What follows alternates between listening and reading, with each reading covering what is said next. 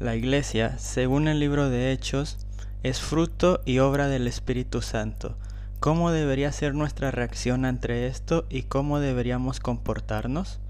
Bienvenidos al quinto sermón de la serie Hechos, la primera iglesia. Yo soy Alexei Rodríguez y esto es el podcast de Teologando Ando.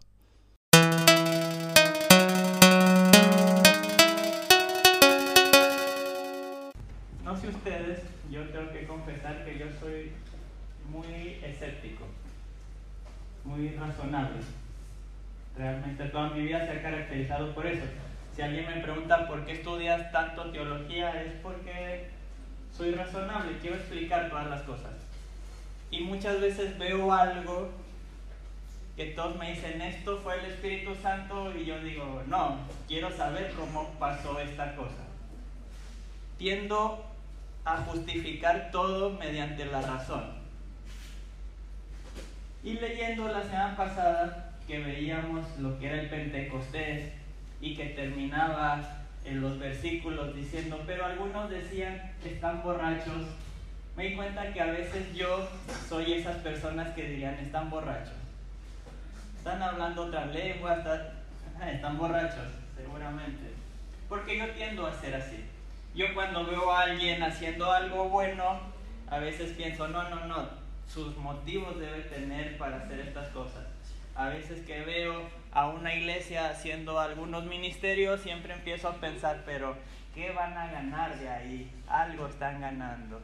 Y me doy cuenta que muchas veces en mi vida me he perdido algunas bendiciones o me he perdido de muchas cosas que el Espíritu Santo y que Dios hace por intentar buscarles justificativos razonables a cada una de estas maneras. Y es lo que pasa con muchas gentes. Siempre frente a una obra del Espíritu Santo puede haber desde escepticismo, no creo, hasta burla. Estás loco.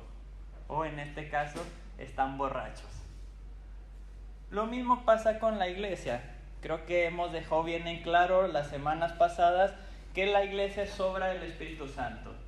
La iglesia no funciona o no existe sin el Espíritu Santo. Él está antes de la iglesia, Él funda la iglesia y Él estará hasta que la iglesia ya no esté. Sin el Espíritu Santo no somos nada, pero muchas veces tendemos a racionalizar lo que es la iglesia y las cosas que se hacen en la iglesia y la forma en que la iglesia trabaja.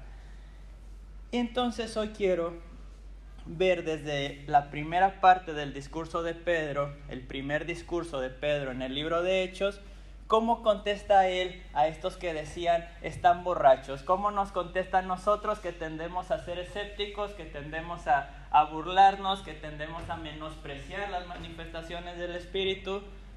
Y vamos ahí a ir Hechos capítulo 2, versículo 14 y solo vamos a leer la primera parte del discurso porque es un discurso muy largo, pero hoy vamos a llegar hasta el versículo 21. Dice así,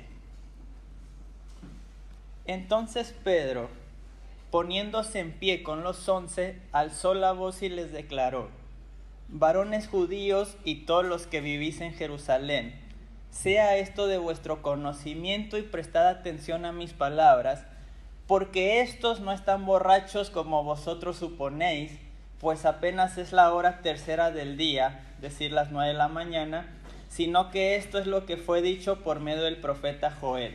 Y sucederá en los últimos días, dice Dios, que derramaré de mi espíritu sobre toda carne, y vuestros hijos y vuestras hijas profetizarán, vuestros jóvenes verán visiones, y vuestros ancianos soñarán sueños. Y aún sobre mis siervos y sobre mis siervas derramaré de mi espíritu en esos días y profetizarán. Y mostraré prodigios arriba en el cielo y señales abajo en la tierra, sangre, fuego y columna de humo. El sol se convertirá en tinieblas y la luna en sangre, antes de que venga el día grande y glorioso del Señor, y sucederá que todo aquel que invoque el nombre del Señor será salvo. Amén hay unos términos que están de moda en el mundo virtual o en el mundo de la educación, que es la democratización de la educación. La democratización de la educación es el concepto, por lo que quieren suponer, es que todo el mundo tenga todo el acceso a toda la información posible. Es decir, que cualquiera pueda llegar a esa información que antes tenías que tener cierta cantidad de recursos para poder acceder a ella. Personalmente me agrada y estoy muy a favor de esto, de que todos tengan el acceso a todo el conocimiento posible y gracias a Dios mediante las redes sociales y mediante el Internet se está logrando a pesar de que cada vez también están buscando poner más restricciones. Yo digo en este caso que la iglesia llegó a convertirse en la democratización del Espíritu Santo. Cuando antes el conocimiento era para unos pocos, hoy en día se está buscando que sea para todos. Cuando antes en la concepción israelita y en la concepción del Antiguo Testamento, el Espíritu Santo actuando era solamente para unos pocos y la unción del Espíritu Santo y la unción era para unos pocos, los sacerdotes, los reyes y a veces los profetas, en la iglesia se llega a una democratización del Espíritu Santo porque ahora el Espíritu Santo no me pertenece solo a mí, no le pertenece solo a Nela que está cantando, a Andy que está tocando el teclado, nos pertenece a cada uno de los que estamos acá. Por lo tanto, cada uno tiene el poder del Espíritu Santo y a cada uno de nosotros Dios nos habla de especial manera y para que la iglesia funcione, todos tenemos que participar según el Espíritu Santo nos dé nuestros dones, nuestros talentos y nuestras palabras. ¿Qué pasa cuando uno dice están borrachos? Lo que está pensando es ellos no pueden tener el Espíritu Santo. Cuando yo me pongo a intentar menospreciar lo que alguien más hace dentro de la iglesia, o menospreciar los planes que alguien tenga, o menospreciar las palabras de una hermana o de un hermano, sea quien sea, tenga el tiempo que tenga, lo que yo estoy pensando es que el Espíritu Santo nos pertenece a unos solos y no a todos. Cuando yo pienso, pero esta hermana no sabe nada. Cuando yo pienso, pero este, este hermano, ¿por qué se pone a hablar si no conoce lo que somos? Si este hermano, ¿para qué hace estas cosas? Lo que yo estoy siendo son esos israelitas que decían, están borrachos porque el Espíritu Santo no puede estar hablando por medio de ellos. En cambio, cuando toda la iglesia estamos en oración y cuando toda la iglesia nos juntamos y sabemos que dentro de cada uno de nosotros existe el Espíritu Santo y que cada uno de nosotros puede hablar y actuar con el poder del Espíritu Santo, yo no tengo capacidad de burlarme ni de menospreciar la opinión de ninguno de ustedes. Porque el Espíritu Santo está presente en toda la iglesia. ¿Qué sueños tiene la iglesia? ¿Qué ministerios? ¿Qué objetivos nos ha dado Dios? Eso sale de toda la iglesia. ¿A cuántos de estos sueños estás siendo escéptico? Tal vez no estás pensando que el Espíritu Santo está actuando. ¿Cuántos de nosotros piensan que una pequeña comunidad como nosotros no puede transformar la sociedad? Tal vez el Espíritu Santo nos está diciendo, siéntate y espera lo que yo voy a hacer.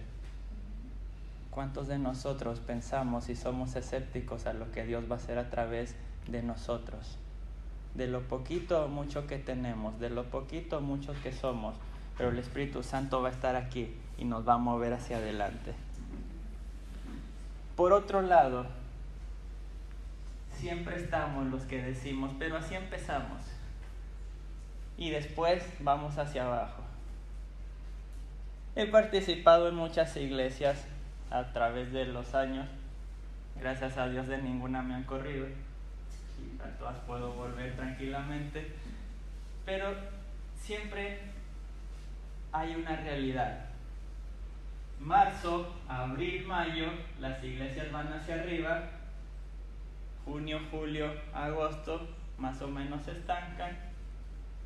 Y lo que son los últimos meses del año, octubre, noviembre, diciembre, eh, enero y febrero, eh, van hacia abajo.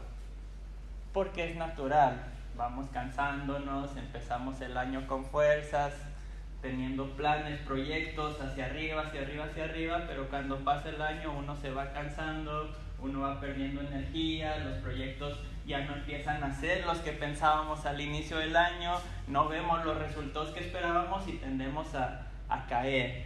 Y algunos escépticos empezamos a pensar cuando vemos un ministerio que se va levantando, ah, ya se les va a pasar el ánimo, ah, ya se les va a pasar la energía, para, para la próxima semana ya no va a ser lo mismo. El discurso de Pedro nos dice, la iglesia va a estar hasta el final de los tiempos. El Espíritu Santo va a estar con la iglesia hasta el final de los tiempos. Estamos viviendo el momento más importante de la historia de la humanidad, según el discurso de Pedro. Y a lo mejor ustedes me van a decir, era más importante cuando estaba Jesús presente. Pero ¿cuándo ha estado Jesús más presente? Que en su iglesia donde se hace presente en cada uno de nosotros. A lo mejor me van a decir, pero más importante va a ser el día que Jesús regrese. Pero ese día va a regresar por su iglesia. Porque Jesús vino a salvar una iglesia, no vino a salvar a una persona. Jesús vino por un pueblo y nosotros somos el pueblo, somos la iglesia, junto con todas las iglesias que están en comunión con el Espíritu Santo y que confiesan a Jesús como su Salvador. Los símbolos que se usan en el discurso de Pedro no son símbolos que se deben ser tomados literalmente. Eh, vimos lo que pasó en Pentecostés y no hubo prodigios en el cielo, no hubo humo, fuego, más que las lenguas de fuego que representan al Espíritu Santo, pero son símbolos que siempre en la lectura bíblica son símbolos apocalípticos, símbolos que nos hablan de un final y símbolos que nos muestran que la iglesia es la comunidad del final, que desde Jesucristo, desde que Jesús resucitó y nos dejó a su Espíritu Santo, estamos viviendo el final de los tiempos. Dos mil años con el final de los tiempos, sí, porque en Jesucristo se cumplieron los tiempos. Y nosotros estamos llamados a ir y anunciar ese mensaje a todo el mundo. Y la iglesia no dejará de ser hasta que Jesús vuelva. Y a veces nos vemos y nos vemos tan poquitos, tan pequeñitos y decimos, en cualquier momento la iglesia desaparece, pero Jesús dijo, que las puertas del infierno no podrán con nosotros. Mientras seamos una comunidad que estamos en el Evangelio de Jesucristo. Y el última, las últimas palabras que dice Pedro, recordando al profeta Joel en esta parte del, del discurso, y sucederá que todo aquel que invoque el nombre del Señor será salvo la iglesia se convierte en un lugar de salvación. Al final de cuentas, la iglesia no es un club social. La iglesia no es un lugar donde venimos a pasarla solamente bien, aunque la pasamos bien. No es un lugar donde uno viene solamente a escuchar buena música, a escuchar un mensaje motivacional, a conocer gente, a no estar solo en casa y después a irme y vivir como me dé la gana y después volver a mi vida normal. La iglesia es un lugar donde estamos llamados a la salvación. Y cada actividad de la iglesia, cada ministerio de la iglesia, cada proyecto de la iglesia tiene que ir enfocado hacia este mensaje. El que invoque el nombre del Señor será salvo o será sano, que el verbo es el mismo. Todo aquel que invoque el nombre del Señor será salvo. Pero yo quiero detenerme un poco en esto, porque cuando decimos el que invoque el nombre del Señor será salvo, muchas veces nos quedamos pensando, bien, el que diga que Jesús es Señor va a ir al cielo y punto. Y ese no es el mensaje del Evangelio y ese no es el mensaje de la iglesia. porque entonces pensaríamos, entonces ¿para qué tenemos un merendero para los chicos? Entonces ¿para qué les enseñamos a leer? Entonces ¿para qué les enseñamos a sumar? Si eso no tiene nada que ver con la eternidad. Pero cuando alguien declara que Jesucristo es el Señor, está declarando que nada más en esta tierra es el Señor sobre él. Y está declarando una libertad que va más allá y una sanidad que va más allá de solo lo eterno, sino una plenitud de vida que se puede alcanzar aquí en esta tierra. Y todo aquello que nos libere y que nos permita vivir una plenitud de vida, eso es salvación y eso es el Evangelio. A veces no lo tomamos así, a veces nos olvidamos. Pero cuando un niño puede aprender a leer y puede superarse, eso también es el Evangelio. Pero cuando alguien que no tiene comida puede comer, eso también es el Evangelio. Pero cuando alguien que piensa que no tiene un futuro más allá de lo que ha visto, más allá de, aquel, de aquella oscuridad en donde vive, y nosotros le mostramos que hay algo más posible, eso también es el Evangelio. Cualquier cosa, hermanos, que nosotros hagamos que dé libertad, que permita a alguien desarrollarse a plenitud, que permita a alguien saber que hay un más allá, que permita a alguien saber que puede vivir realmente, que puede disfrutar la vida, eso es el Evangelio de Jesucristo. Y cuando tú confiesas que Jesús es el Señor, estás diciendo, los mensajes de la sociedad no son mis señores. Ese mensaje que me dice que tengo que estar por encima de los demás, ese no es mi Señor, mi Señor es Jesucristo. Ese mensaje que me dice que tengo que ser millonario y me hace vivir estresado y me hace vivir teniendo que trabajar, trabajar, trabajar, trabajar, ahorrar, ahorrar, ahorrar, ahorrar y no disfrutar nada de la vida, ese no es mi Señor, mi Señor es Jesucristo que me dice que tengo que vivir para el otro los señores del mundo que nos dicen no importan los pobres porque siempre va a haber pobres. Tú dedícate a lo tuyo y crece en lo tuyo, desarrollate en lo profesional. Esos señores no son mis señores, mis señores, mi señor es Jesucristo, que me dice ve y darles de comer. Y así vas a ser feliz y así vas a ser pleno. La iglesia es el lugar de salvación porque la iglesia es el lugar donde sabemos que tenemos un Señor y solamente un Señor que es Jesucristo. Y cualquier cosa que nos diga el mundo, sabemos que puede ser un mensaje de otro Señor, pero no el de nuestro Señor Jesucristo. ¿Quién está escéptico el día de hoy? Cuando vemos las noticias es imposible no estarlo. Cuando vamos a la calle es imposible no estarlo. A veces que vemos lo que está pasando es imposible no ser escépticos y decir la iglesia no está funcionando, el mensaje del Evangelio no está funcionando. Pero está. Está. Y así como ese granito de mostaza crece de la nada, así el Evangelio va a crecer. Y va a crecer en esta comunidad, va a crecer en esta ciudad, y va a crecer en este país va a crecer en Latinoamérica. Y nosotros vamos a ser parte de ese crecimiento. Oramos.